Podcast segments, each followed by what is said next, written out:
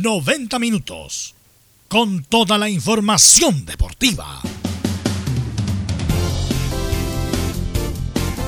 Vivimos el deporte con la pasión de los que saben. Estadio en Portales. Ya está en el aire con toda la emoción del deporte. Comentarios. Carlos Alberto Bravo, Velus Bravo, Leonardo Mora, René de la Rosa, Camilo Vicencio y Giovanni Castiglione. Reporteros.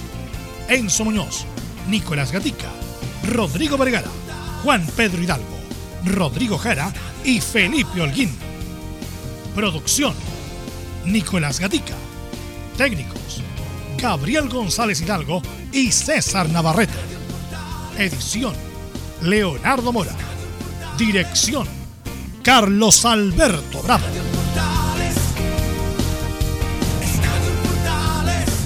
Estadio en Portales es una presentación de Ahumada Comercial y Compañía Limitada. Expertos en termolaminados decorativos de alta presión. ¿Qué tal? Buenas tardes. Comenzamos la edición de Estadio Portales hoy 21 de septiembre del 2020. Y al iniciar el programa quiero saludar, como me han saludado a mí durante la mañana, muchos WhatsApp me han llegado, a todos los trabajadores a toda la gente que hace de la radio un medio realmente insuperable. Desde Arica a Punta Arenas, a todos los trabajadores, un abrazo fraterno y que este medio maravilloso que es la radio siga entregando la mejor información y la mejor compañía. ¿Qué es para ti el Día de la Radio Veluz?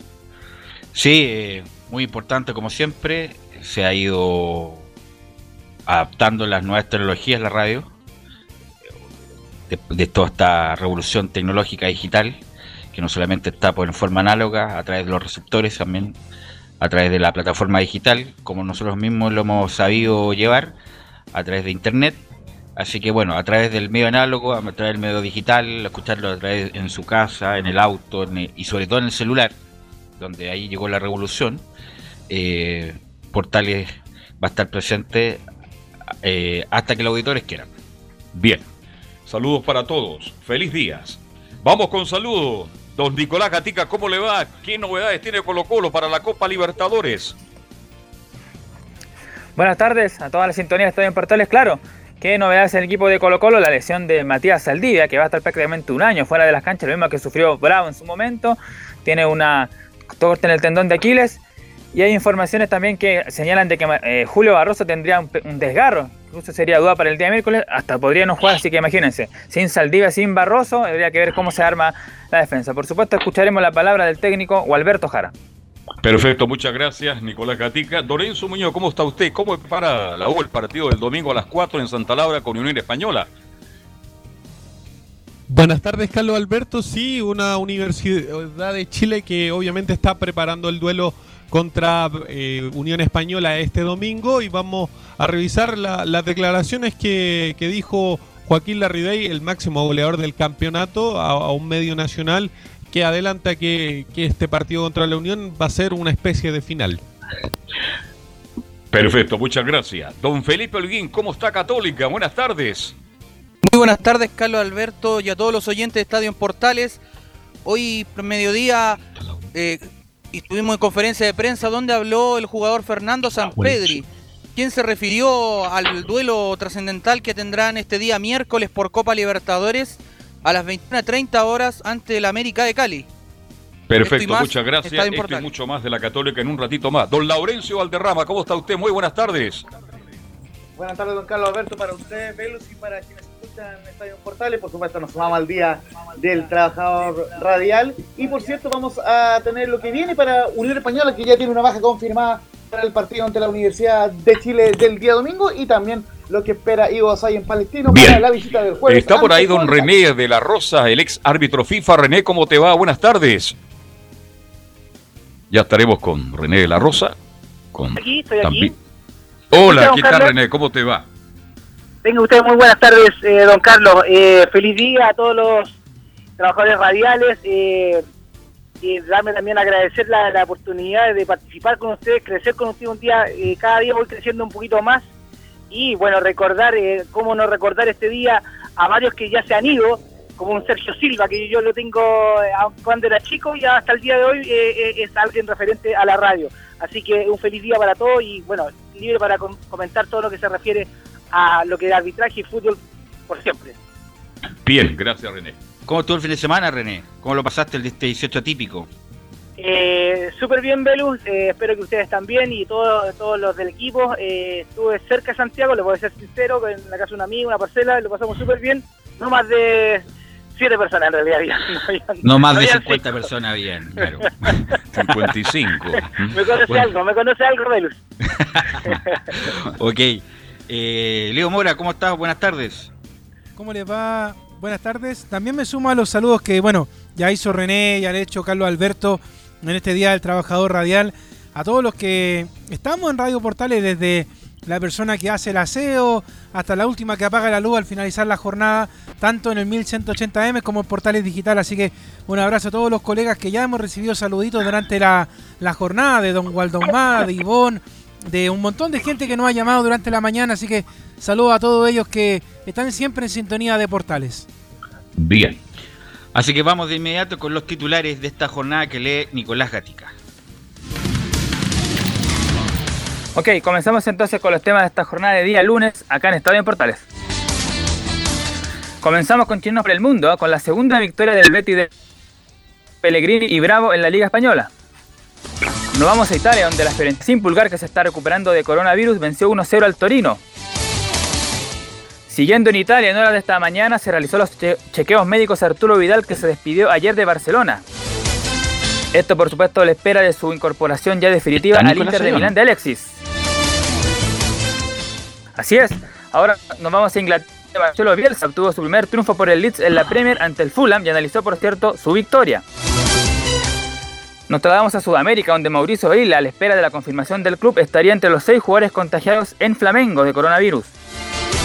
Esto se suma a la dolorosa derrota del jueves pasado de Libertadores ante Independiente del Valle por 5 a 0. En cuanto a la selección chilena, este fin de semana se desarrolló un nuevo microciclo de Reinaldo Rueda en Pinto Durán. Tres jóvenes se refirieron a cómo fueron los entrenamientos, incluso Pablo que se refirió a su comparación con Jorge Valdivia. En la primera vez del fútbol chileno hubo dos resultados en la jornada del domingo. Primero, Cobreloa y Valdivia igualaron 1 a 1. Deportes Temuco venció a Deportes Santa Cruz y lo deja aún más complicado en la parte baja de la tabla. Esto y más en Estadio en Portales. Ya los escuchamos de nuevo, Carlos Alberto Velus. Ahora sí, ¿me escucha yo, no? Súper bien. Y escuchamos súper bien también a Nico con los titulares. Perfecto, gracias. Bueno, la noticia de ayer, que esto a través de redes sociales, fue ya la llegada de Arturo Vidal al Inter de Milán.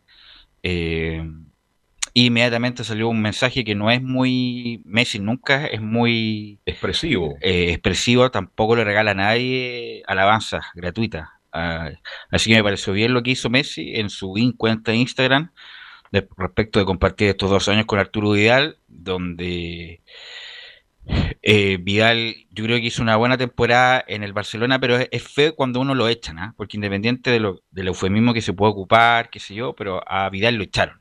Vidal lo echaron, llegó un nuevo técnico, dijo, voy a prescindir de ti.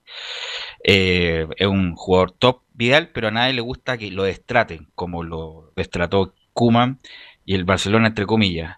Eh, así que me pareció bien lo que dijo Messi y también lo que dijo Suárez, eh, René, eh, para esta nueva aventura que va a tener Arturo Vidal ahora en el Inter de Milán, René de la Rosa.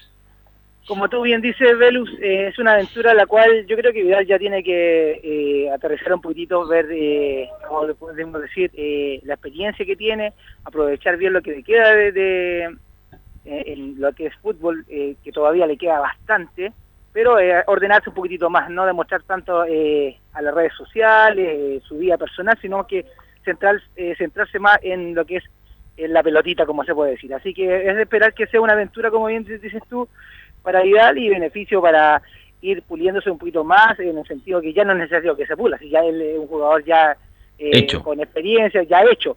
Y por eso mm. a lo que me refiero yo es ser salir un poquito más de la farándula y dedicarse más a la pelotita. Bien, este, yo comparto con Velo este, la forma que salió Arturo No, realmente a mí no me gustó. Este, porque creo que más allá de que no hizo una gran temporada, pero tampoco era, era un jugador importante, un jugador distinto, porque Barcelona no tiene esa característica de jugador. Pero el técnico es que usted no sigue, tampoco Suárez, en fin, ha pasado tantas cosas en Barcelona y esperamos que ahora en un medio que él conoce, como italiano, en un fútbol más agresivo, yo creo que ahí se va a destacar mucho más Arturo Vidal jugando en el Inter de, de, Conte, de Conte. Leo, ¿qué te parece a ti la llegada ya, la oficialización de Vidal en el Inter de Milán? Eh, claro, es más fácil de, lo que se dice porque de acuerdas que cuando comenzamos a hablar del tema de la salida de Arturo Vidal, con, justamente contigo, con, Carlos, René Giovanni, eh, nosotros decíamos que justamente eh, em, él caía, pero caladísimo en el equipo de Conte, y que Conte iba a hacer todo lo posible, incluso más que la misma dirigencia del Inter para poder tenerlo en su fila. Y bueno, es algo que positivamente a Arturo le viene de perillas. Eh, lo de, lo de Coman, aunque sea en el juego de palabras, fue Kuman, la verdad, la situación, chiste fácil. Pero, pero bueno, la verdad es que no fue no solamente con Arturo, sino que con gran parte del plantel y también ahí entre medio, recordemos que ocurrió la teleserie de Leonel Messi, que se iba, que no se iba y al final se queda por una temporada más. Pero usted sabe que las relaciones no van a estar del todo bien ahí en, en esa bolsa de gatos que es Barcelona en estos momentos, que, que está por comenzar ya eh, a full una temporada ya nuevamente, pero la verdad es que las cosas no quedaron bien ahí. Y como decía René, y ahí concuerdo totalmente con él, espero de que Arturo Vidal no diga nada que le juegue en contra. Quizá a lo mejor más adelante puede hacer lo mismo que hizo Alexis Sánchez, que Alexis de hecho estuvo muy bien cuando explicó que su eh, situación en el Manchester no era de las mejores, que no lo había pasado bien, pero lo dijo en buenos términos. A mí lo que me asusta siempre Arturo Vidal, Velus muchachos, es que cuando Arturo Vidal eh, le, dan para que eh, tire la cadena, para que encienda todo el fuego, pero lo hace pero con creces, peor que una petrolera. Entonces, la verdad es que es bien complicado cuando se le sale la cadena y, empieza a llegar declaraciones, que ciertamente puede estar en toda la razón, pero esperemos que sea mesurado, que esté tranquilo y que se dedique obviamente a lo que viene ahora, que es el Inter de Milán. Bueno, si no se mandara una Leo, no sería Arturo Vidal, pues, independiente de. Es verdad. Claro, no sería Arturo Vidal, va de su personalidad eh, Arturo Vidal hay que quererlo así nomás por eh, René, en el sentido de que siempre se va a mandar una alguna declaración desafortunada con el Bayern. Recuerdo lo que dijo contra el Bayern. No van a jugar con el equipo de la Bundesliga, este es el mejor equipo del mundo, y se tuvieron que comer siete, René. Sí, eh, como bien dices tú, eh, desafortunadamente esos, esos siete, estoy, estoy más que claro, y yo creo que eso gatilló en todo lo que el futuro de Vidal y esperemos, en realidad con sus declaraciones tiene que ser mejor asesorado. Él no está en condiciones de, a nivel de otros futbolistas, los cuales, eh, por ejemplo, como Suárez, que Suárez que se, son diferentes puestos, son diferentes juegos, y yo creo que ahora tiene que aprovechar su oportunidad y como vuelvo a repetir, el mejor eh, pasar para lo poco que le queda, porque recordemos que cada vez día eh, el fútbol está exigiendo más y él ya va retrocediendo como todo, como todo en el fútbol. Bueno, a, diferencia de lo que pasaba en el Barcelona y que se tuvo que ganar a pulso la titularidad, no fue nunca indiscutido en el Barcelona, a pulso se tuvo que ganar la titularidad, yo creo que en el Inter va como titular, va como titular, parte como titular, uno nunca sabe cómo termina, pero parte como titular, es un hombre de Conte, que incluso en declaraciones dijo, si hay que ir a la guerra, me gustaría ir con Vidal, eh, obviamente una metáfora futbolística, eh, y Vidal, en la, a diferencia incluso de Alexis Sánchez, va a ser titular en el Inter de Milán, va a partir como titular, así que depende de Vidal. El, fútbol italiano es un poco más lento que las ligas, sobre todo la Premier y la Liga Española, eh, es un poco más lento, así que yo creo que le va a venir muy bien a Vidal, conoce el técnico y además el técnico lo pido. Así que bueno, que Conte va a jugar con tres en ataque? No, por eso digo que Alexis Sánchez lo más probable es que siga de suplente. un poquito? Siga de suplente Alexis Sánchez, a menos que encuentre una fórmula para poner a los tres arriba, Lautaro, Lukaku. Porque Lautaro definitivamente ya no se va, se quedó en el Inter. Por eso, por eso. Pero yo insisto, independiente de eso, Vidal va el primer partido pretemporada, me imagino, o el primer partido cuando esté en condiciones Vidal, va a ser titular porque es un hombre de Conte.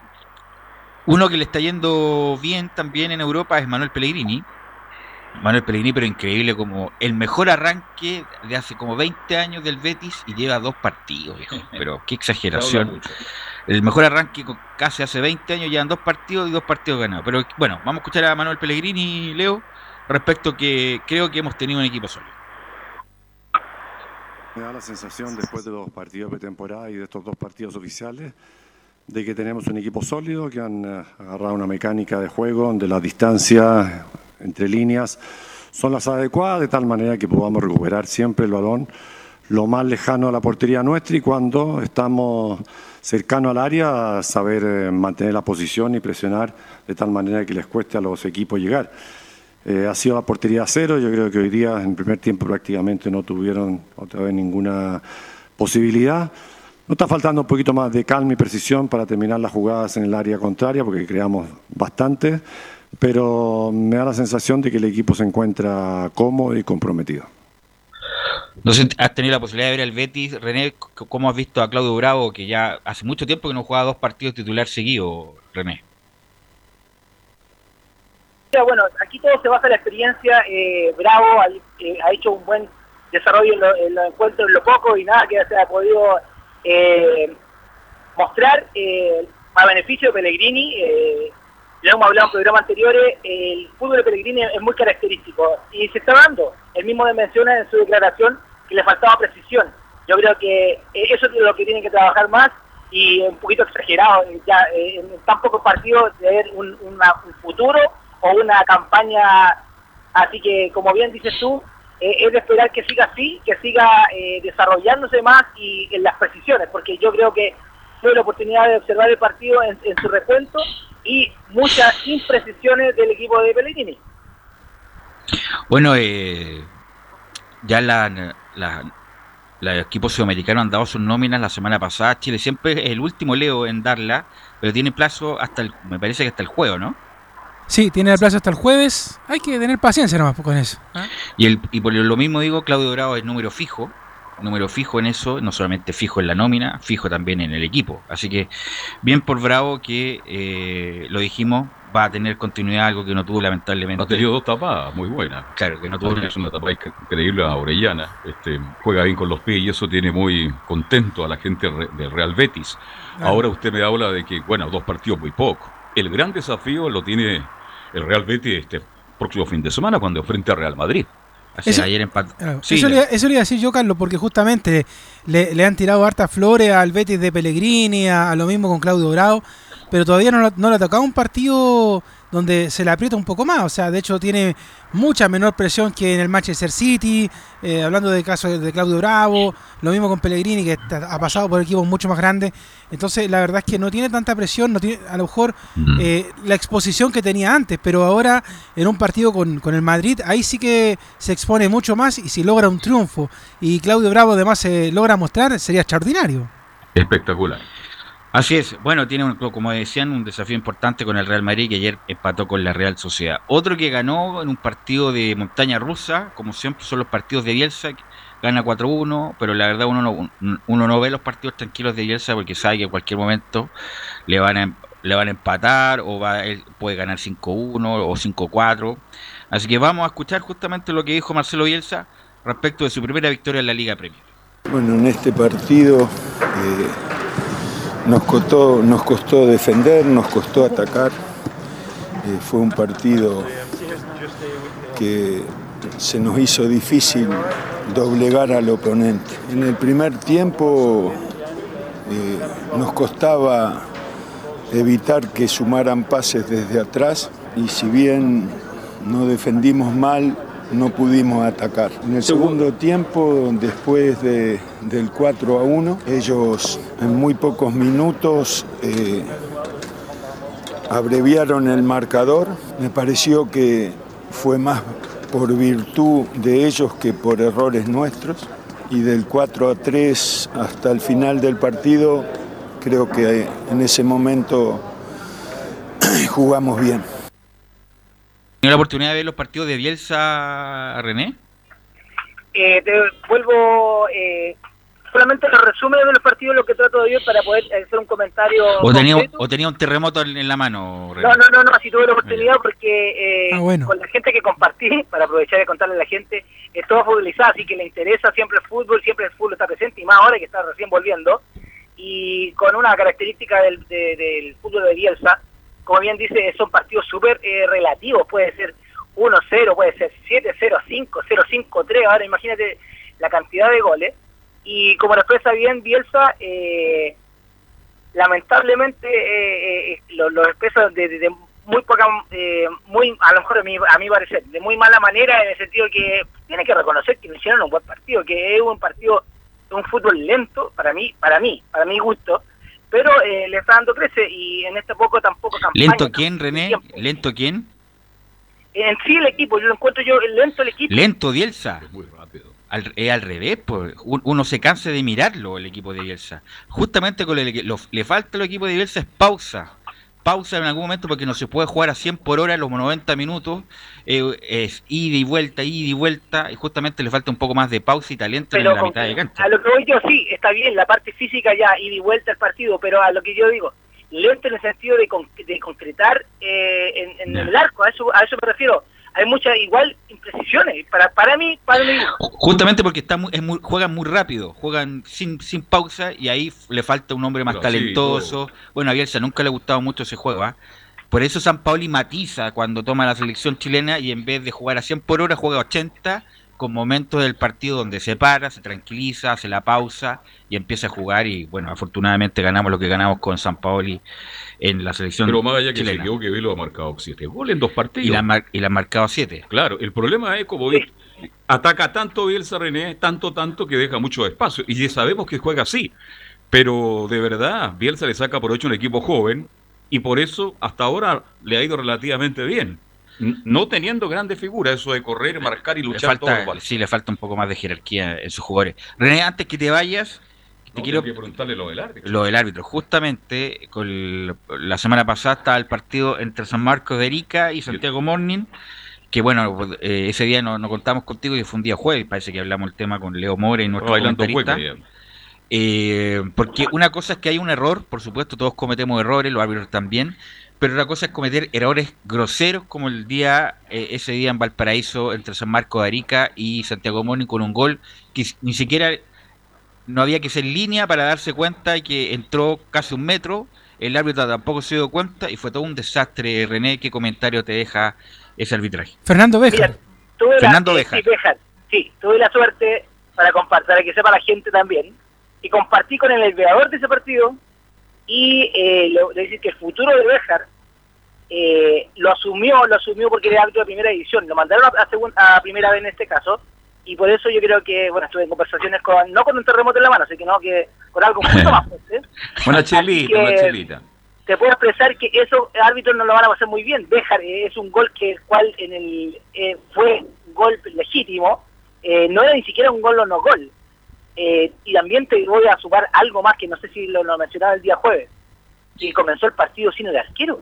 Claro, por lo mismo, Eso sí. no, eso no, eso no, no- ¿dónde se ha visto? ¿Dónde? Una vez que fue en el Estadio Nacional me acuerdo cuando me tocó que eh, Superman Vargas iba atrasado y Raúl Arena o Selman parece que era, que lo iba a hacer jugar, pero menos mal que se dio cuenta, pero no es solamente la- la- el error de Bejar, sino que es de tres más, del VAR, del asesor, ayúdelo, si hay que ayudar, eh, para eso está el VAR, el tema, para que salga airioso. Y lamentablemente el futuro de Bejar y su equipo no va a ser muy muy alentador debido a que estuve, vuelvo a repetir, y van a una, a una reunión hoy día referente a eso, y ahí se va a ver ese castigo. Pero lamentablemente, como lo habíamos hablado en programas anteriores, no se va a ver el castigo, sino a lo mejor... Pero le adelanto que va a estar... Lo van a guardar. rato. Sí, Pero René, por eso te digo, si uno, por supuesto que los árbitros se pueden equivocar, todos nos podemos equivocar, pero una cosa es una cuestión tan grosera, tan evidente. Eh, entonces ahí yo... eh, el asesor lo, lo, lo descri- lo describió el asesor como una desconcentración y una, una desconcentración total y una eh, exceso de confianza por estar en una división menos, siendo que él viene subiendo recién a primera división. Claro, hay una desconcentración de René, porque me imagino en el entretiempo, ¿cuál fue el tema del vestuario? Usted que fue árbitro, por eso que me, me gusta conversar con usted. Tiene que haber visto, equivocaste, la bota entró un metro, no lo equivocamos. Entró muy nervioso en el segundo tiempo y cometió ese error garrafal. Y lo otro, antes de escuchar otras declaraciones, estaba muy mal ubicado para cuando se produjo el gol legítimo. Pero incluso mal ubicado como estaba, igual era posible ver el gol adentro, René. Por eso es tan grosero el error. Sí, lamentablemente eh, fue un error tan grosero como bien lo dices tú, que y como dice don Carlos también, que los que sabemos de fútbol y que los que estuvimos en la cancha, lo que cuando cometimos un error, salió tan nervioso, con tanto la mentalidad, no fue capaz de sacarse eso porque es muy difícil que un árbitro, si se da cuenta de una falla o de un no sanciona un penal, le queda dando vuelta y eso es lo peor, es la peor herramienta, es lo peor que le, en contra que le puede jugar a un árbitro cuando sale al campo de juego.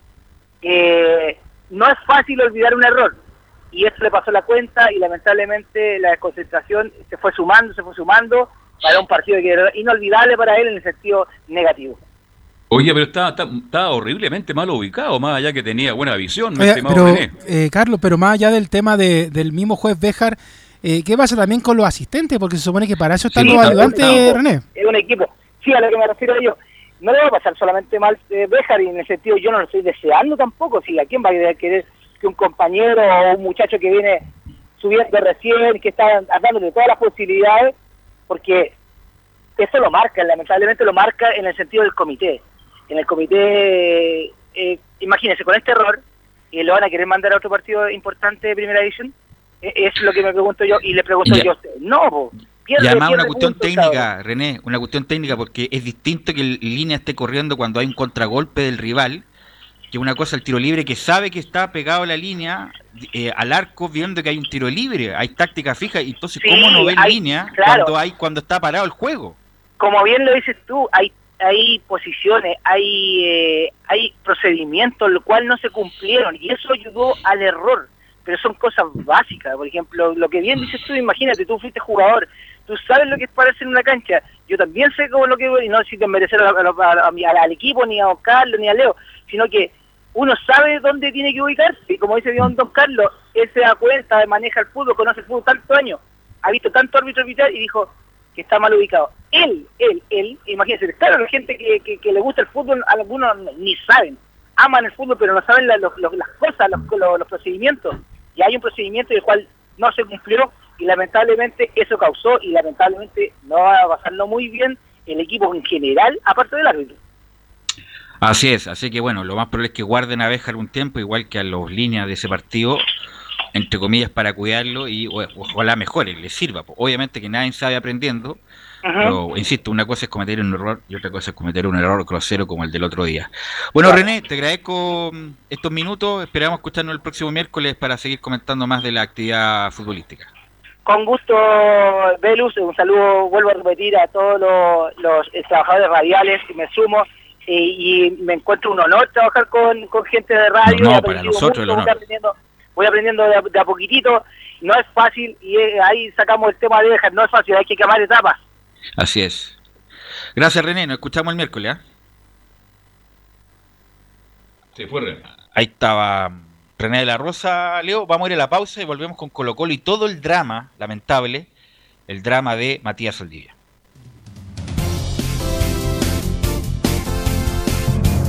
Radio Portales le indica la hora. 14 horas, 3 minutos.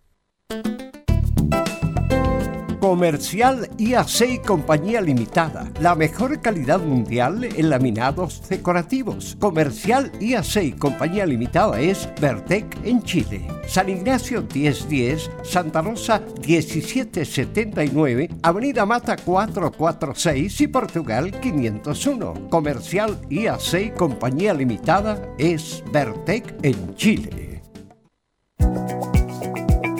AIG Legal es un estudio de abogados cuya misión es entregar una asesoría directa, veraz y personalizada para todos los ciudadanos. Contamos con especialistas en derecho de familia, herencias y derecho laboral, entre otras áreas. Visita nuestra página web www.aiglegal.cl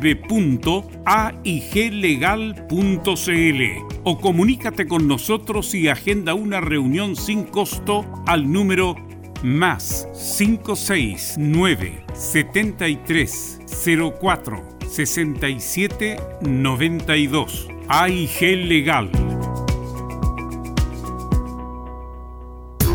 ¿Quieres tener lo mejor y sin pagar de más?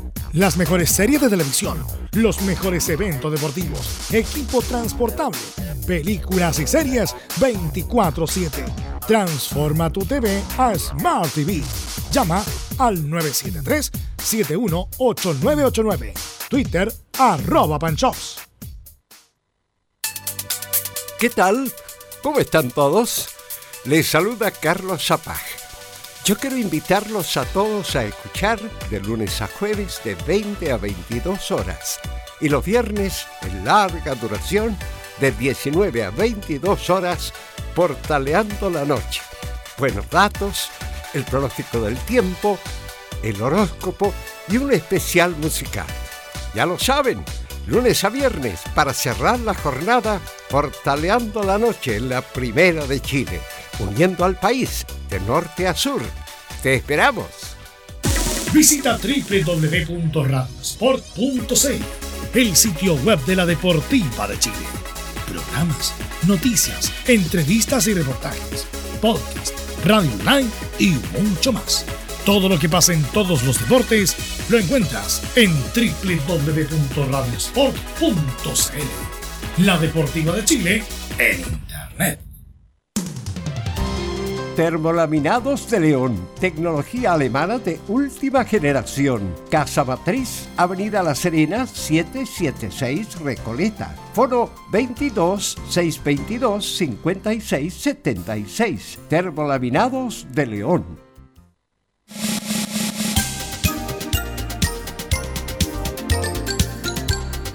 Radio Portales, en tu corazón, la primera de Chile.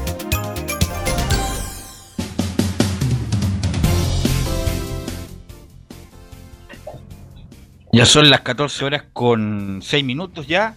Y estamos con Nicolás Gatica para que nos cuente toda la historia lamentable, dramática de Matías Saldivia, eh, que venía de una lesión grave de rotura de ligamento y ahora se corta el tendón de Aquiles como para cerrar por fuera y dedicarse a otra cosa, pero bueno. Así que usted nos cuenta toda la historia de Matías Saldivia, Nicolás Gatica. Sí, exactamente. Bueno, todo comenzaba de buena manera el día miércoles cuando ya Colo Colo había obtenido su primera victoria luego de bastantes meses. Su segunda, de hecho, seguía en Copa Libertadores jugando como local y claro, parecía que estaba todo más tranquilo con los goles incluso de Esteban Paredes, que también está lesionado. Vamos a contar también lo que va a pasar con Paredes, que probablemente tampoco va a viajar. Pero claro, el día sábado en el entrenamiento de esa jornada, Colo Colo justamente perdió a Saldivia, que sufrió exactamente una esta terrible lesión, un corte en el tendón de Aquiles. Tendrá que volver a pasar por el quirófano, cosa que ya lo hizo. Ya fue operado, de hecho, en, esta mañana y por lo tanto estará, como lo dijimos, cerca de un año parado. Lo que le pasó ya a Claudio Bravo en el Manchester City es un par de temporada atrás. No solamente a Claudio Bravo, le pasó a Waldo Ponce, que tuvo la oportunidad de hablar justamente con él en el año pasado de la lesión. Ojalá que se haya cortado todo el tendón, porque a Waldo Ponce le quedó como un callito del tendón y justamente fue nocivo para él porque nunca se pudo recuperar del todo para jugar en, en buen nivel. Eh, a Charlie Arangue también le pasó eh, y se recuperó de buena, de buena forma, estuvo a buen tiempo, como ocho meses fuera. Eh, Claudio Bravo lo mismo.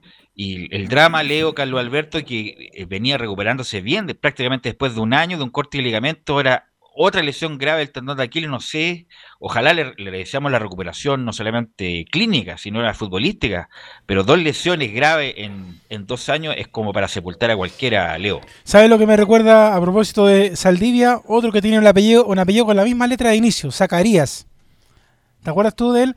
Él eh, claro. también, eh, lamentablemente, de lesión en lesión y, y, lamentablemente ya termina perdiéndose en el fútbol chileno. Eh, yo creo que lamentablemente a Saldivia le va a pasar la cuenta esto de tener una operación más por este problema. De hecho, como tú bien decías, ya había pasado por un problema anteriormente, ahora se topa con este otro. Es complicado, complicado para la gente de Colo Colo, es complicado porque además creo que estás, es que el Nico después me ayuda, en la lista de los que terminan contrato a fin de año. Entonces, claro. ese llega en un muy mal momento la, lesión de Saldivia Velus. Había vuelto bien, había vuelto con muchas ganas, con mucho entusiasmo, incluso se hablaba que podría ser capitán Nicolás Gatica, pero vi lo dice Leonardo, este el contrato de Saldivia, ¿cuándo, ¿cuándo expira? Ahora yo creo que Colo Colo va a respetar todo, pero yo creo que ya va a ser muy difícil, mi estimado, de que Saldivia vuelva a ser lo que fue en un momento dado, un central importante, Leo. Nicolás.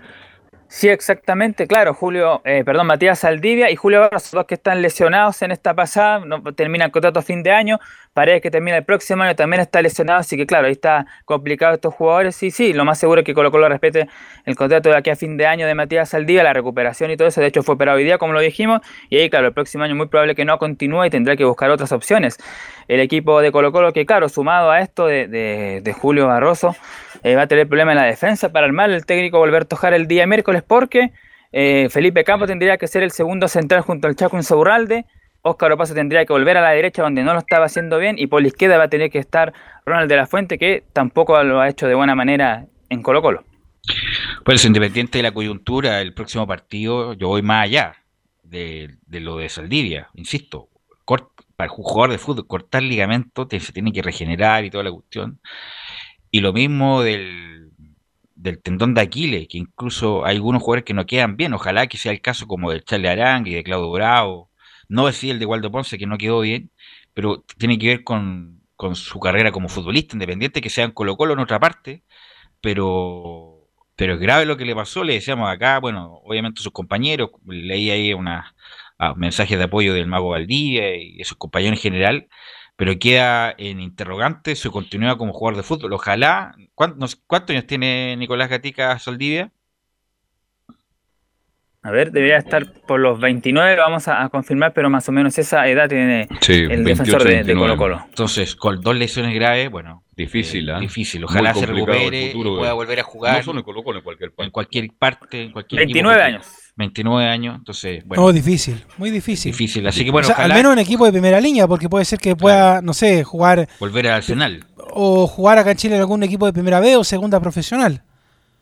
Así que no, es difícil, un buen jugador, incluso en algún momento se habló de, de su posibilidad de jugar en la selección a Saldivia, así que es un balde de agua, no de agua fría, de agua con hielo en la Antártida, lo que le pasó a, a Matías Saldivia, Nicolás Gatica.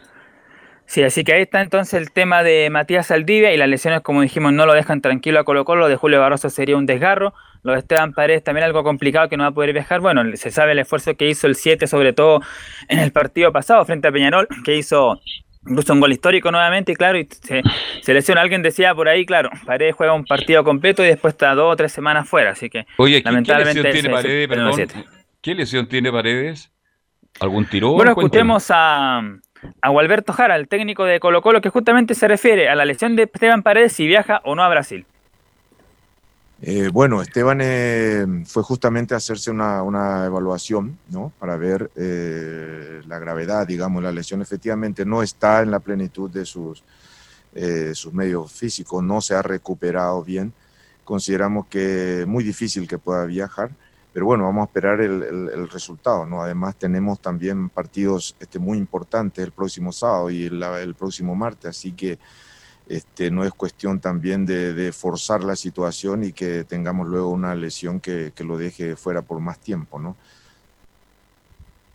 En el autor, el, problema que tiene, estoy aquí leyendo justamente el Instagram de Radio Portales, que está siempre muy bueno el Instagram de Portales, muy bueno. a la noticia, claro, dice, claro, que hay una lesión del autor que que tiene problemas hace tiempo, pare. incluso ha salido de la cancha justamente por ese problema, entonces si se le recarga mucho, puede tener una lesión mayor y Paredes obviamente no tiene 20 años, sabemos que ya tiene 40 y hay que cuidarlo para que pueda jugar. Además, Leo van a jugar en una cancha especial, como mixta, híbrida, entre pasto sintético y pasto natural, por lo tanto no es una buena eh, superficie para Paredes.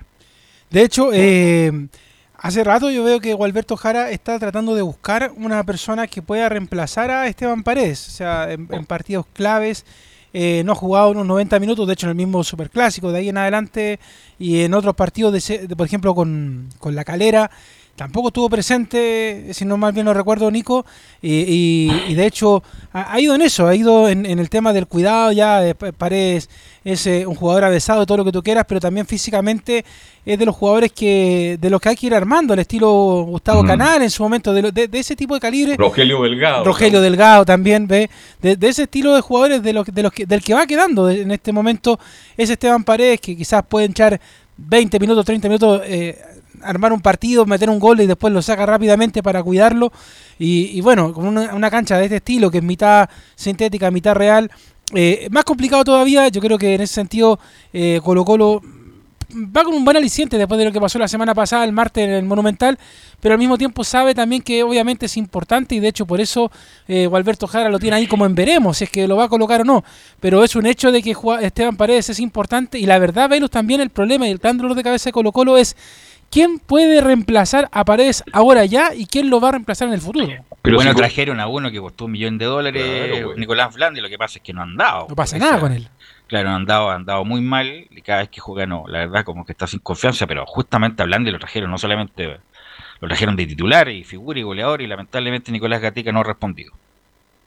Exactamente, y otro correspondiendo a la pregunta de Leo Mora, el otro que está es Javier Paredes, que también demostró un poco su, nerviosismo en el partido frente a Peñarol, incluso hasta se equivocó la defensa uruguaya y estuvo ahí solo frente al portero y no supo definir. Javier Paredes que hubiera sido incluso en ese partido el 3 a 1. Pero ya pensando en el duelo de mañana, hay que saber cómo se ha ido preparando Colo Colo. Hay que recordar que van a viajar mañana rumbo a Brasil, van a estar 24 horas, vale decir mañana y el día miércoles hablar del partido y luego de inmediato se vienen, es, express, lo mismo que hizo Peñarol que estuvo solamente poco más de un día allá en, Chile, lo mismo va a ser Colo Colo allá en Brasil. Justamente la, preparación para el partido ante Paranense en Brasil responde Gualberto Jara.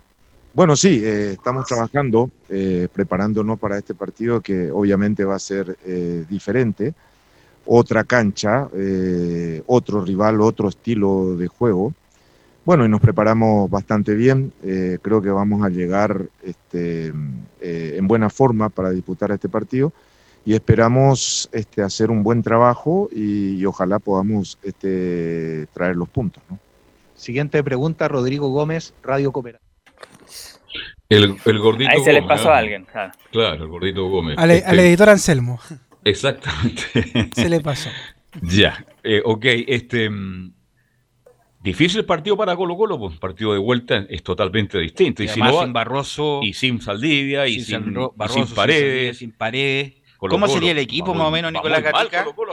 el, el equipo teniendo los jugadores que tiene Colo Colo, Nicolás. Sí, claro, se ve complicado. Justamente va a ser, por supuesto, muy distinto al duelo que Colo Colo vivió frente a Paranense acá en Brasil, porque ahí tenía mucho más jugadores, ahora tiene menos. Y claro, yo creo que en cierta forma este partido hay que darlo por, por perdido y ver en, la próxima semana en Uruguay. ¿Cómo lo va a dar por perdido, por favor? diga que es un partido duro, difícil. Oye, escuchen los hinchas de Colo Colo, Nicolás, por perdido. ¿Cómo? si hay que luchar con lo que se, como decía Marcelo. pero, pero, a ver, momento, Velus, Carlos. ¿Y no, se puede, y no, y no se puede ser realista?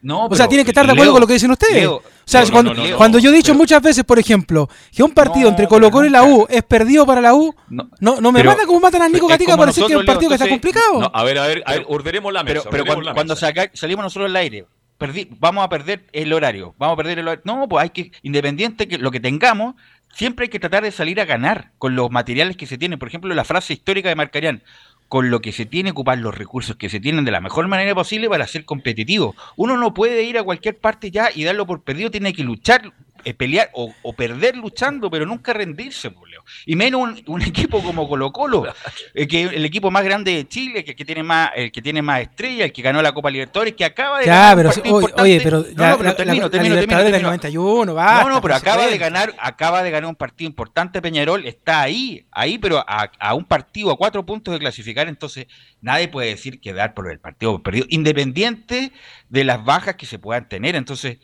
eh, es un partido eh, duro, difícil, complicado. Va en contra de las reglas de la competitividad independiente del análisis que podamos hacer, pero nunca, ni siquiera un equipo de barro que sabe que va a jugar con el puntero, que lleva 800 mil partidos de, local invicto, bueno, uno tiene siempre, siempre tiene la aspiración a ganar, a ganar, independiente que tenga a mejor no, no tener los mejores jugadores.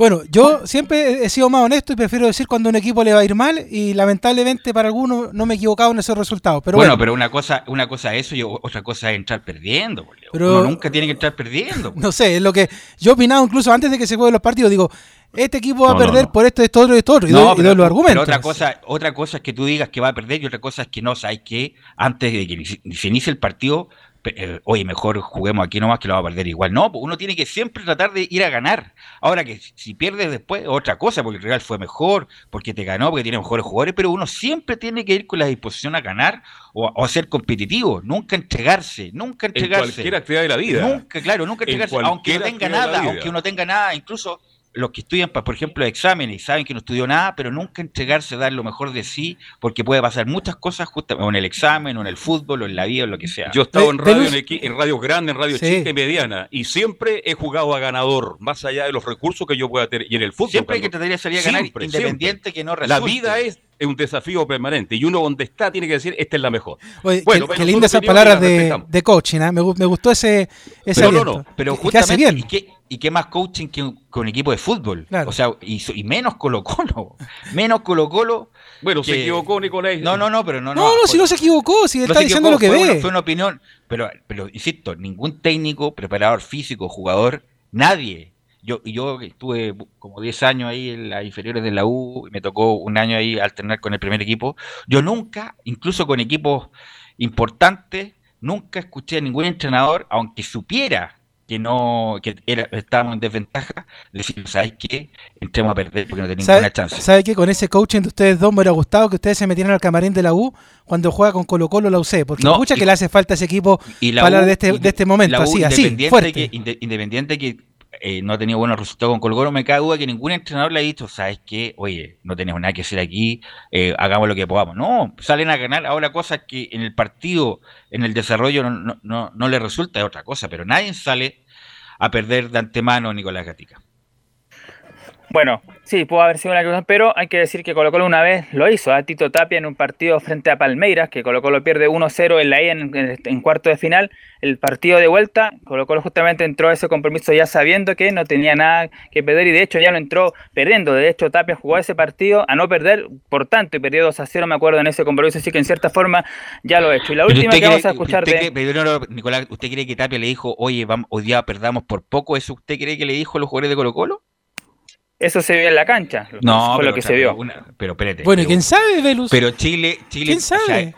Chile, Chile ha tenido muchas goleadas históricas en contra. Me acuerdo de la época de Bacha, goleadas históricas con Flamengo y con Cerro, Cerro Porteño, 7-0, 7-0, 6-0, pero en ningún caso Bacha le dijo, oye, perdamos por poco. Una cosa es lo que se ve en la cancha y otra cosa es el discurso inicial por Nicolás Gatica. Es como decir, es como decir, ya Nicolás Gatica, eh, entramos en forma, sabemos que vamos- va a bajar el rating. No, pues independiente de eso, Nicolás Gatica tiene que poner todas las ganas y ojalá que no escuche más gente en el informe de Nicolás Gatica. Pues yo no puedo entrar con- a perdedor con nadie.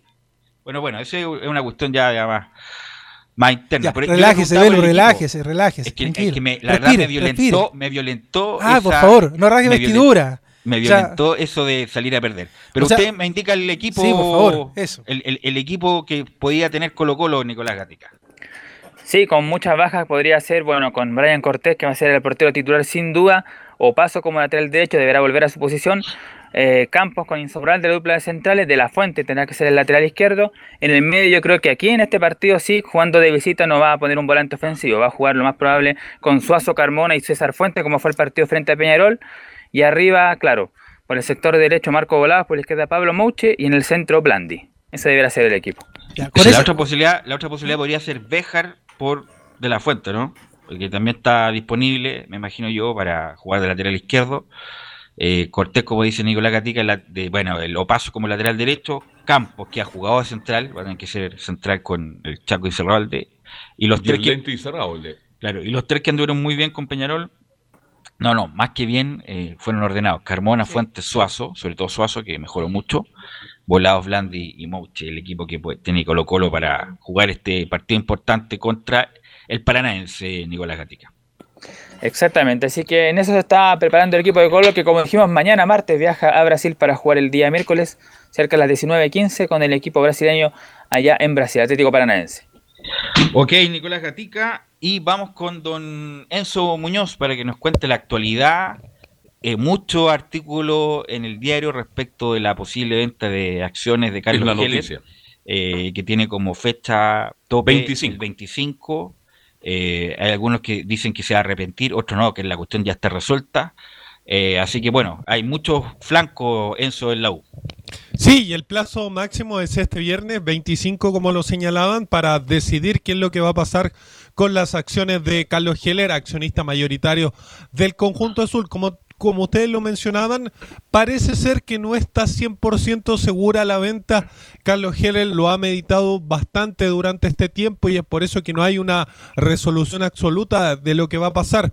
Se dice que, que Carlos Heller, luego de ver la buena campaña, entre comillas, que hay que tiene Universidad de Chile peleando el segundo lugar del campeonato, eh, lo estaría reflexionando un poco más, estaría pensando realmente en si quiere vender o no Universidad de Chile, considerando también que él es hincha de, de la U desde niño, así que no está 100% definido ese, ese tema.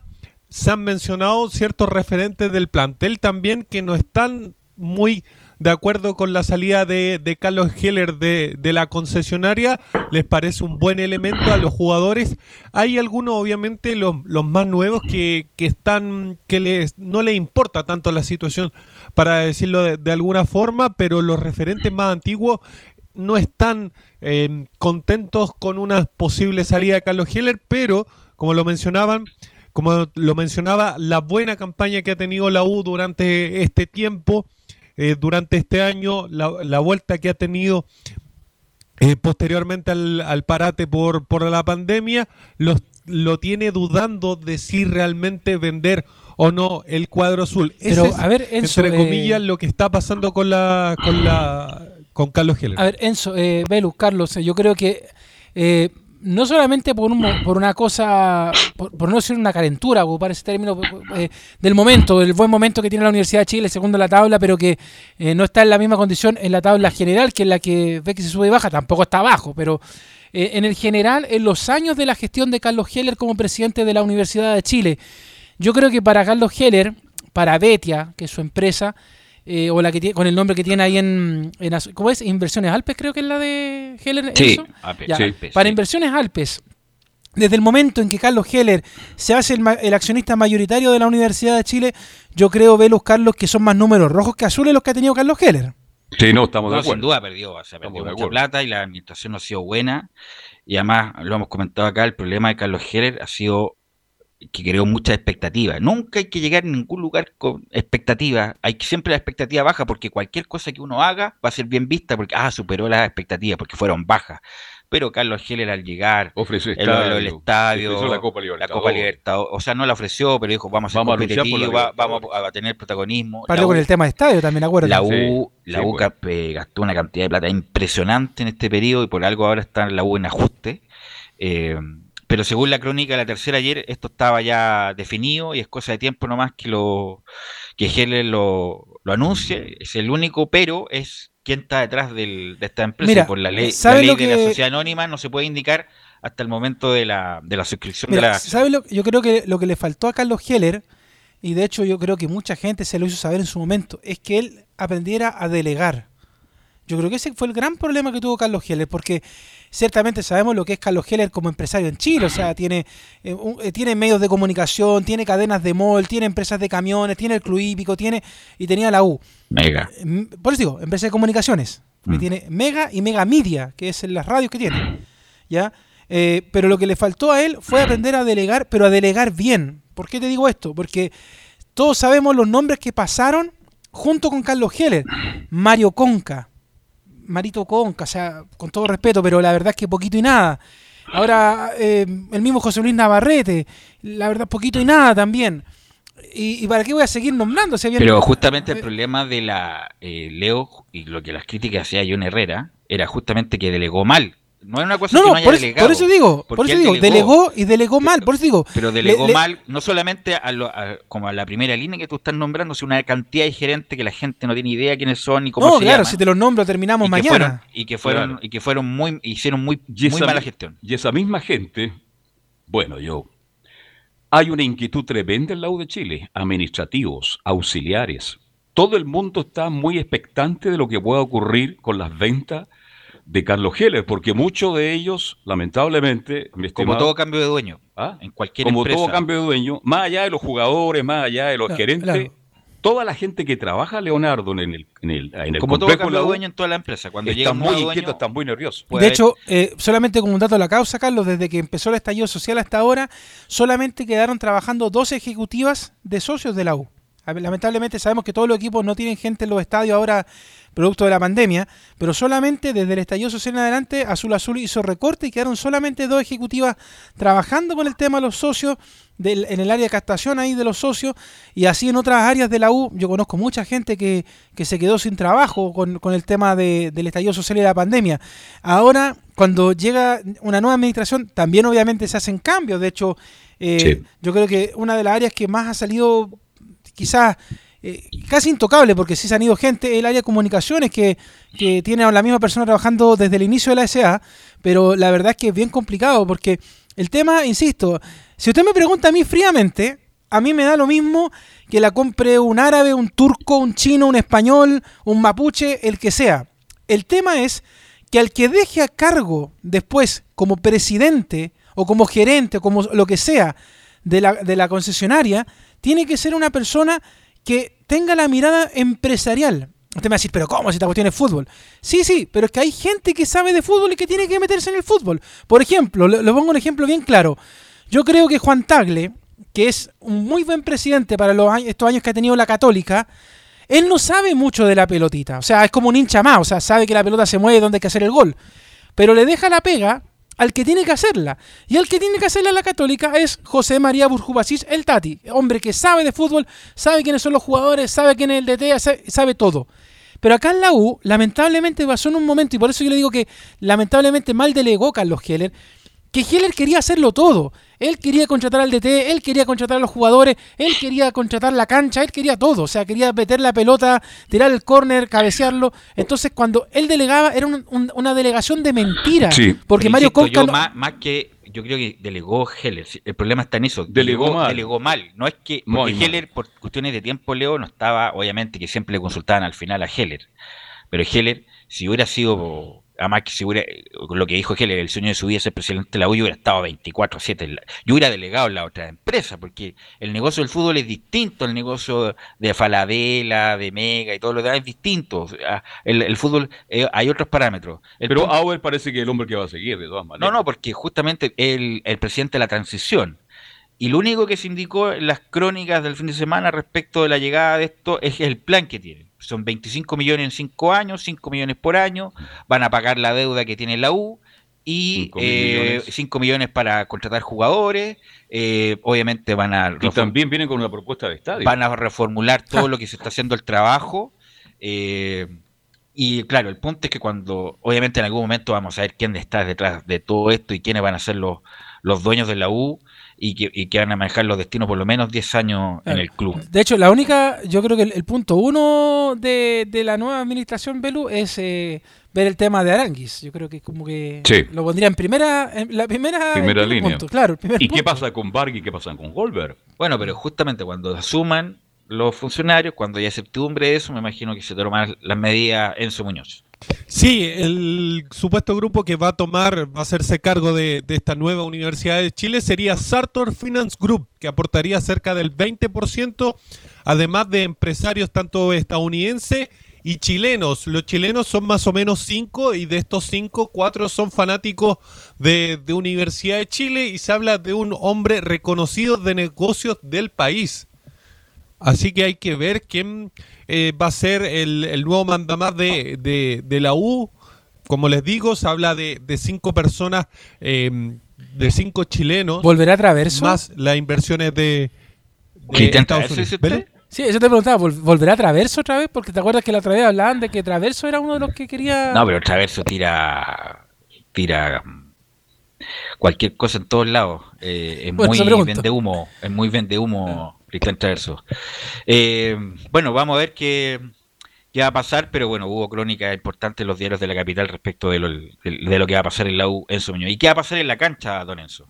Sí, tal como se lo adelantaba, habló Joaquín Larribey con un medio de comunicación específicamente con la cuarta el día de hoy y se refirió a varios temas, entre ellos, por, por supuesto, a lo que viene después del partido con la Unión, el partido con Católica. ¿Qué dijo el delantero de la U? El máximo goleador del campeonato, que lleva nueve tantos, dijo lo siguiente. El clásico universitario será un encuentro importante, pero hay que ir partido a partido. Ahora hay que pensar en Unión Española, que será una final para nosotros. Después ponemos la mente en Católica. Hoy somos la segunda fuerza, los resultados lo demuestran, tenemos arma y material. Esas fueron parte de las declaraciones que, dio Joaquín Larribey, obviamente, de cara a lo que será este duelo contra Unión Española este día domingo, a eso de las 4 de la tarde, en el Estadio Santa Laura. Obviamente será transmisión de, de Estadio Portales. Otra más que dijo el delantero azul, dijo tarde o temprano sobre el desempeño de, Hernán Caputo, derechamente, tarde o temprano iba a tener su oportunidad y le llegó. Quizás más temprano de lo que podía superar. Es un entrenador muy cercano al jugador. hablamos mucho con él y con sus ayudantes. No tengo duda que aportará mucho al equipo y que puede dar más aún. Así que le tiró una especie de, de flores a Hernán Caputo, este delantero, que sorprendentemente lleva nueve goles en el campeonato. Sí, como escuchábamos los noticiarios, la mayoría de los goleadores eh, del campeonato local son extranjeros y la mayoría arriba de 30 años. Así que bueno, eso es lo que nos va quedando del mercado, como que lo que votó la ola, no en el sentido despectivo y peyorativo, pero bueno, es la realidad del fútbol chileno. Pues no puede contratar Fórmula 1, está contratando Fórmula 3, pero bien mantenido, bien recién ajustado, como se dice en la mecánica. ¿Algo más, Enzo? Eso nomás con Universidad de Chile. Mañana en la mañana debería haber una conferencia de prensa. Obviamente va a estar por eh, lo más probable es que portaleando la mañana. Eso. Ok, gracias Enzo. Vamos a ir a la pausa, Leo, y volvemos con la Católica y con don Laurencio Valderrama. Radio Portales le indica la hora. 14 horas 35 minutos. Termolaminados de León, tecnología alemana de última generación. Casa Matriz, Avenida La Serena, 776 Recoleta. Foro 22 622 56 76. Termolaminados de León. ¿Problemas de familia, herencias, laboral y otros? AIG Legal Estudios de abogados que entrega asesoría directa y personalizada para atender su situación personal. Especialistas en derecho de familia, herencias y derecho laboral, entre otras áreas. Comuníquese con nosotros y agende una reunión sin costo al más 569 7304 6792 o visite nuestra página web www.aiglegal.cl.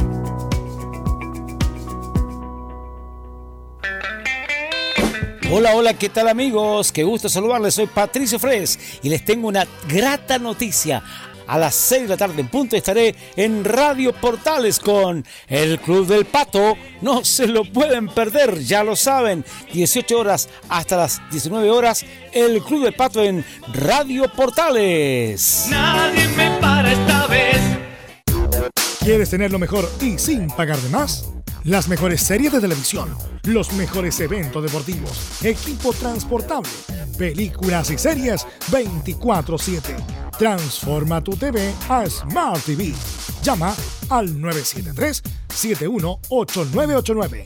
Twitter arroba panchops. ¿Qué tal? ¿Me permite? Muchas gracias. Quiero invitarle para que nos juntemos de lunes a jueves entre las 19 y las 20 horas en fútbol y algo más. Comentarios, análisis, la polémica, los temas de actualidad. Hablaremos como siempre de política, economía, deportes, los temas que a usted le gustan.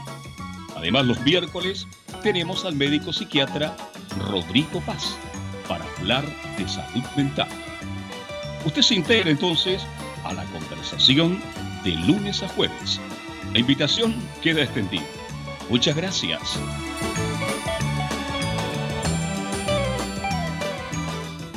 El domingo 25 de octubre, Chile tendrá un plebiscito nacional. Las personas con discapacidad que acudan a votar podrán optar al voto asistido, recibiendo ayuda por parte del presidente de la mesa receptora de sufragios o alguna persona de su confianza mayor de edad que lo podrá acompañar hasta la Cámara Secreta. Los electores con discapacidad visual tendrán a su disposición plantillas con ranuras, información táctil y sistema braille.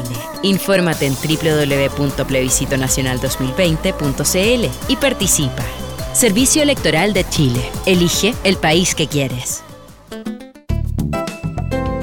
Comercial IAC y Compañía Limitada. La mejor calidad mundial en laminados decorativos. Comercial IAC y Compañía Limitada es Vertec en Chile. San Ignacio 1010, Santa Rosa 1779, Avenida Mata 446 y Portugal 501. Comercial IAC y Compañía Limitada es Vertec en Chile. Radio Portales en tu corazón, la primera de Chile.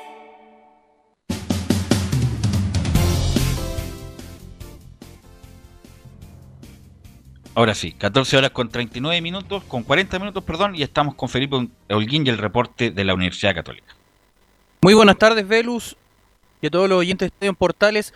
Hoy a mediodía est- est- estuvimos en conferencia de prensa donde habló el goleador argentino Fernando Sampedri, quien se refirió al duelo que va a enfrentar este día miércoles al cuadro de América de Cali a las 21.30 horas por Copa Libertadores en Colombia. Recordemos que la UC Velus cayó de local frente al equipo colombiano en el debut de, la Copa Libertadores eh, cuando empezó todo esto para Ariel Holland.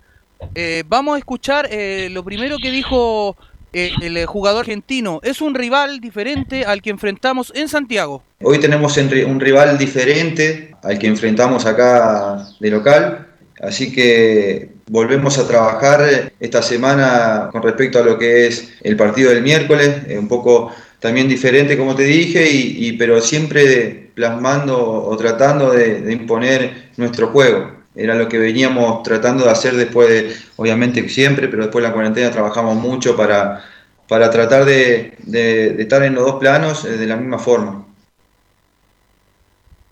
En lo que conlleva el equipo eh, rival que tiene la Católica que enfrentar este día miércoles, como lo comentaba anteriormente, y que será transmisión de Estadio Portales a las 21.30 horas. Eh, el cuadro del América de Cali viene de ganar en el torneo colombiano por 2 a 1 en su último encuentro que deberá enfrentar a, la Universidad Católica por Copa Libertadores. Escuchemos lo que dijo hoy en conferencia de prensa Fernando Sampedri. Hoy estamos pensando en el partido contra América de Cali. Hoy estamos en pensando en lo que podemos hacer el miércoles, yo creo que grupalmente e individualmente. Lo que no se puede hacer eh, se trabaja para, para que se pueda en otro partido. Yo sigo trabajando en lo personal para seguir creciendo, para seguir teniendo oportunidades y, y tratar de, de convertir, así que ese es mi trabajo. ¿Cuál es la, eh, la ruta, Felipe, de Católica? ¿Viajan hoy a Colombia? ¿Viajan mañana? ¿Cómo lo hacen, Felipe? Eh, el itinerario bueno que, que entregó ahí eh, la jefe de prensa en sí, el, el vuelo de ida es el día 22 de septiembre, eh, es a las Mañana, 3 de la claro. tarde, sí, eh, a las 3 de la tarde eh, van en un charter y llegarían al aeropuerto internacional Alfonso Bonilla en Palmira, en el Valle del Cauca, en Colombia. Ya posteriormente a eso, el, eh, llegan al hotel eh, a eso de las 19.30 horas, donde eh, estarán hospedados en el Hotel Estelar Intercontinental, que está ubicado en Cali, en Colombia. Y ya después, el día 23, posteriormente al partido que tienen, el día miércoles, la salida del estadio es a las 5.30 horas eh, desde el hotel hacia el estadio Pascual Guerrero, donde ya eh, ellos eh, volverían a eso de las eh, al hotel, eh, terminando ya el partido 23 horas, al hotel estelar Intercontinental, al, al aeropuerto, bien digo, y ya, bueno, el vuelo de regreso que tiene la Católica es bastante corto porque tiene que regresar el día 24 y estaría llegando a eso de la una de la mañana al aeropuerto internacional Alfonso Bonilla, donde se trasladarían ahí y ya llegarían a Santiago el día mismo 24 a las 9 a.m. eh, al Arturo Merino Benítez. No, por eso te digo que no es un viaje como No, a Buenos. Aires, son seis horas. Seis horas. Sí. Seis, siete horas a Colombia. Tranquilamente. Sí, eh, van a llegar ahí al hotel con toda la medida del protocolo sanitario, me imagino que incluso con habitaciones individuales. Eh, descansan mañana y el miércoles, incluso ya tampoco hay reconocimiento de la cancha, van directo al estadio y juegan y se vienen. Así que eh, va- es y la vuelta más encima, así que va a ser complicado para la Católica el viaje. Para todos los que van para Colombia y Venezuela no es un viaje corto. Oiga, eh, quiero preguntarle por lo de Kusevich. De verdad, ¿qué pasó? ¿No pasó los exámenes? Cuéntenos, porque era un hecho que ya estaba fuera de Católica y ahora se reincorpora al plantel. Bueno, buenas tardes antes que todo, Carlos Alberto. ¿Qué Y, tal, hola? ¿Cómo te va? eh, bueno, mencionarles, sí, lo de Benjamín Kusevich fue intervenido eh, quirúrgicamente eh, en su tobillo derecho. Como se manifestó hace unos días, Benjamín Kusevich eh, mantenía una lesión eh, en el eh, se llama pellizcamiento posterior del tobillo derecho. La misma fue evaluado a su regreso a Chile y dada la existencia de estos síntomas, se decidió que la mejor eh, eh, forma era eh, intervenirlo quirúrgicamente. Dicho este procedimiento an- antroscópico se realizó con éxito durante la mañana de hoy.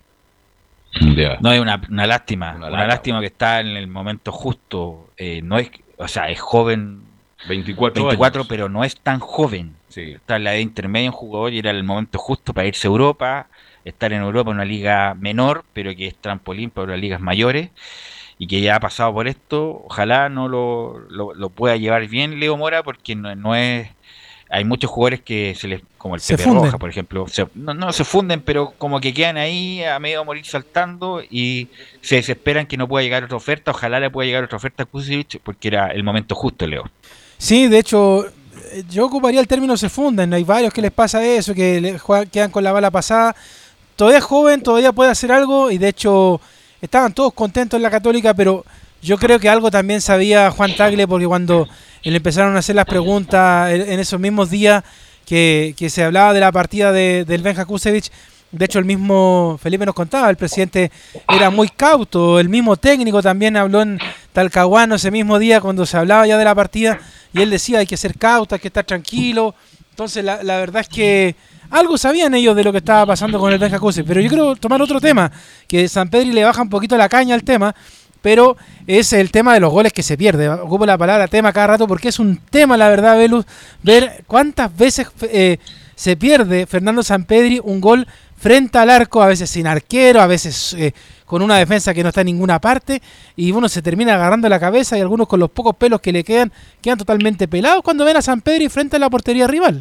Usted tiene mucho pelo. Imagínate- todavía, No, no, no, yo lo, lo digo por el hincha de la Católica que tenemos acá en, en Portal. ¿Usted sabe de quién hablo? Sí, pues Ah, imagi- sí, imagínate si no hiciera los goles, bueno, obviamente que sería más contundente si hiciera todas las ocasiones que tiene, pero pero bueno, ojalá pueda, a pesar de que ha hecho goles, ¿eh? hizo un, fue un- hizo un golazo el otro día contra mm, Gremio, Pero se pierde San mucho, Pedri, sí. pero bueno, eh, si hiciera todos los goles no estaría jugando en la Católica, estaría, Estaría en el Madrid, estaría, en- estaría en otro lado Felipe Holguín. Sí, y hablando de goleadores, como usted lo mencionó ya para cerrar informe, eh, América de Cali eh, tiene nuevos refuerzos. Se trata del delantero peruano Aldair Rodríguez, quien sonó a principios de año, no sé si ustedes bien lo recuerdan, en la Universidad de Chile.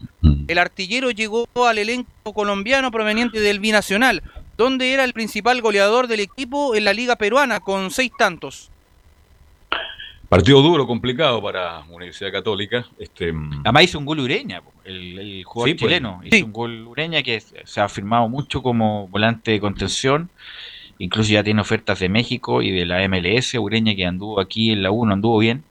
Eh, En Cobresal sí anduvo. Era ídolo en Cobresal. sí. En Cobresal, bueno, ahí fue campeón incluso. Ahí anduvo muy bien. Lamentablemente en la U no fue así Felipe Holguín.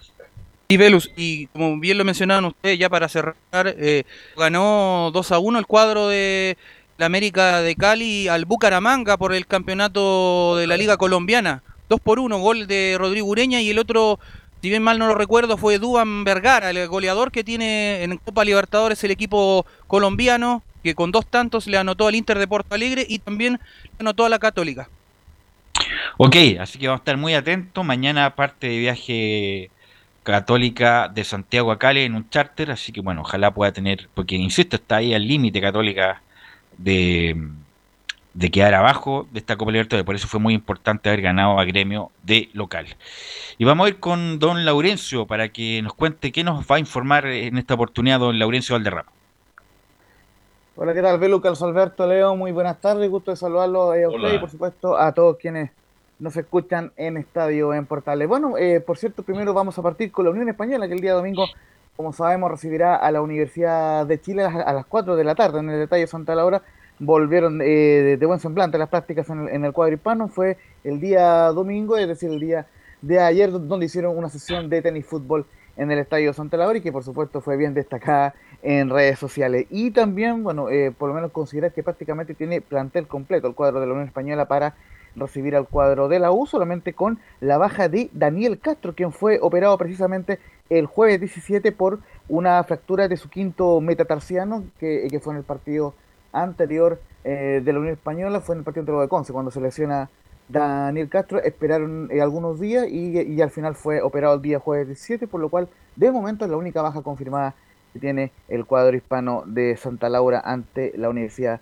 de Chile. Y vamos también a repasar algunas declaraciones que dejó Ronald Fuentes en la conferencia del, del día jueves tras la derrota ante Deporte Antofagasta, pero obviamente enfocada en lo que va a ser el próximo rival, el cuadro de la U, o, lógicamente muy conocido para Ronald, tanto en su época de jugador como de dirigente. Y vamos a ir con la primera, estimado Leo, con que la U siempre será un rival complicado y tiene funcionamiento colectivo en ascenso. Sí, es un rival complicado, la U siempre va a ser un rival complicado, tiene funcionamiento colectivo que ha ido en, ascenso, también tiene la individualidad que, que les puede marcar la diferencia en, el plano ofensivo. Así que vamos a tener que hacer una, una, buena semana de trabajo con una buena planificación para tratar de contrarrestar todas esas cosas buenas que tienen ellos. Y también nosotros, cuando sabemos algunas cosas que le podemos hacer daño, las trabajaremos la semana también para llegar de la mejor manera al partido. Eh, vamos a escuchar de, de, de Ronald Fuente, estimado Carlos Alberto, para que ahí eh, dejarla ahí en extensos comentarios. Sacaremos un gran aprendizaje para mejorar de cara al partido ante eh, nada, tranquilo, lo que te dije anteriormente, no, no por esto vamos a ser los peores y vamos a empezar a dudar de lo que estamos trabajando. Son circunstancias futbolísticas, hay errores que tenemos que mejorar para que no, eh, porque tampoco generan tantas oportunidades, pero para que esas oportunidades cada vez sean menos. Eh, y en el peor de los casos tenemos que empatar a cero porque nosotros también no convertimos oportunidades de gol, empatamos a cero, pero vamos a sacar un gran aprendizaje de este partido para, para mejorar de cara a la U, que es un equipo que, que tiene un poder ofensivo importante, con, el goleador del torneo, con un equipo que viene en alza futbolística, así que tenemos que preparar bien el partido con la Universidad de Chile, que es lo que nos importa ahora. ¿Cómo le hace daño el equipo de Ronald Fuente a la Universidad de Chile? Un equipo rápido, un equipo potente, pero no lo vi muy bien con Antofagasta, le costó y por eso perdió. Definitivamente no tuvo esa llegada permanente, no tuvo la aparición de los punteros por fuera, tampoco los laterales en ataque, y por ahí se fue diluyendo, se fue enredando el equipo Fuente y Antofagasta le gana bien. Entonces, si Unión Española vuelve a jugar como estaba jugando ante el partido de Antofagasta, va a ser un rival muy, pero muy difícil para la Universidad de Chile. Sí, eh, tiene que estar bien los Palacios, no son hermanos, pero los Palacios, sobre todo Carlos, lo de Sandoval, el volante que, arma el juego ahí la Unión Española, y los dos centrales, pues eh, Camins Camins y Galdame, que es lo más probable sean los titulares. Eh, así que vamos a ver cómo lo propone, si lo va a buscar arriba o espera un poco más. La U le favorece, con Caputo juega esperando, eh, esperando y saliendo en contragolpe, eso es lo que le, más le acomoda a la U. de hecho, agrégale un nombre más veloz también que Misael Dávila. De hecho, eso, el izquierda. Claro, estos dos jugadores, como dices tú, que no tienen, que no son familiares, pero más Misa Dávila, ahí hay un tridente de ataque. De hecho, Sandoval, yo con esos cuatro nombres que están en el ataque constantemente, eh, los dos de lateral, los otros que están un poco más arriba, eh, tienen una ofensiva bastante fuerte el equipo de la Unión Española. De hecho, lo hemos visto en varios partidos ya comenzando la fecha eh, del retorno, más bien. pues y, el colombiano de la mitad de la cancha, ¿cuál es el nombre, Laurencio? Que juega bastante bien, no me acuerdo el nombre, el zurdito colombiano. Julián Mejía y ya está recuperado. Eh, de hecho, jugó, eh, estuvo en el partido ante Deportes Antofagasta en una presentación, digamos, eh, en la primera derrota del cuadro hispano, porque recordemos que venía de, tres victorias tras el receso. Bueno, él el año pasado le hace un golazo a la U en el Nacional, un remate. Yo, yo lo vi jugar ese partido, y buen jugador. Después se diluyó. Obviamente que tuvo algunas actuaciones interesantes, pero él, si con continuidad, debería ser más importante en Unión Mejía. Un zurdito que tiene buen manejo y buen disparo, Laurencio. Claro, y justamente lo, lo que destacaba eh, Ronald Fuentes más allá de la derrota que tiene prácticamente al plantel completo, solamente eh, Harold Cummings eh, sintió un poco el, retorno a la actividad, estuvo bastante tiempo fuera de las canchas, pero por lo menos eh, se mantendría esa última línea con el Nico, o sea, con, con Tomás Caldame y, también recordemos que está Nico Mancilla también en la última línea, eh, así que por lo menos el cuadro no tiene gran problema en ese sentido. Eh, comentarle una cosa más también importante que salió esta no- una nota importante en la mañana en el Mercurio con algunas estadísticas del fútbol chileno que no son muy recurrentes. Y por ejemplo, Unión Española es el equipo que más remates eh, totales ha intentado durante el campeonato con 162, superando en- entre otros a Cobresal y, y la Unión La Calera. Y además tiene al jugador que más faltas ha recibido, como es el caso de Carlos Palacio con 33. Eh, así que en ese sentido, el cuadro de la Unión Española por lo menos se, se destaca en alguna estadística del campeonato nacional. Es un partido muy duro, muy bonito, inte- interesante. Leo, este partido cierra la jornada, es el partido único el día domingo a las 4 de la tarde, ¿no? Claro, es el, el partido que va cerrando la jornada. De hecho, después queda. Sí, a ver, vamos. a- Voy a corroborar inmediatamente la. ¿Leo? Sí, la, La fecha. Sí, eh, eh, justamente el partido de la Unión Española con Lobos es el partido estelar de la jornada, el partido de la fecha. Es el único partido del día domingo, por lo menos la primera. Sí, de la primera. Por lo menos a las 4 de la, de la tarde vamos a estar todos, lógicamente, siguiendo el partido. importante. ¿Algo más, Leo? Queda algo del Audax también, ¿no es cierto? Ah. O sea, perdón, de Palestino, eh, Laurencio. Laurencio. Sí, justamente estábamos, em, digamos, repasando eh, al- algunas de- declaraciones que dejó Ivo Basay en su conferencia de prensa en el partido ante em, el, el que le ganó al cuadro de Deportes Iquique y, y por lo menos confirmó que Luis Jiménez va a ser baja eh, en el partido ante Cobresal, volverá después del partido ante el cuadro minero y a Carlos Vill- Villanueva lo estamos esperando. Luis Jiménez volverá después de Cobresal y a Carlos Villanueva lo estamos esperando. Sí, ahora lo del mago no, lo del mago después de, de- Cobresal tendría que estar ya eh, prácticamente recuperado y lo de Carlos obviamente lo estamos esperando y que se ponga lo antes posible y, tratar de acomodar lo mejor que tenga a disposición para crear un sistema obviamente donde puedan jugar los mejores siempre.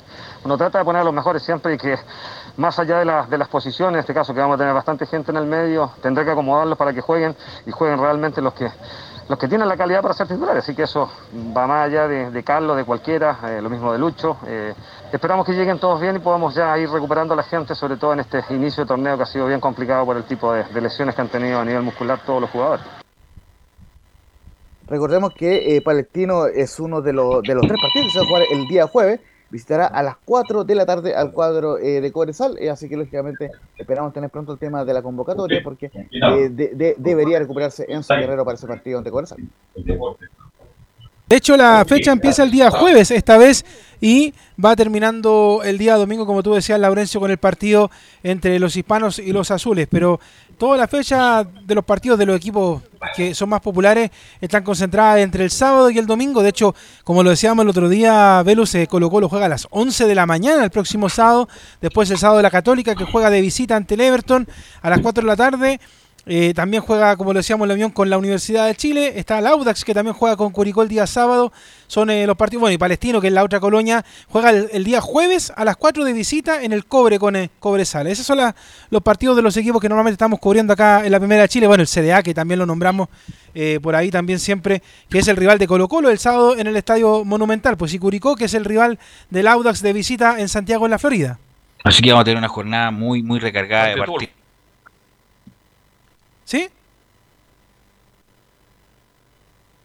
Los muchachos que participaron y nos escuchamos mañana en otra edición de Estadio en Portal y dejarlo invitado para fútbol algo más para que la gente A las pueda- 7 de la tarde, porque he recibido, estoy para, bueno, para que la gente nos pueda llamar y saludar y, Vamos a y vamos recordar por Eso. el día. El Día del Trabajador Radial. Bien, pues. Nos vemos entonces. Un abrazo a todos. Que estén muy bien. Buenas tardes. Hasta la tarde a las 7 en fútbol y algo más. Y después de la noche para Portaleando la Noche con Calito Zapag. Chao. Fueron 90 minutos con toda la información deportiva. Vivimos el deporte con la pasión de los que saben. Estadio en Portales fue una presentación de Ahumada Comercial y Compañía Limitada.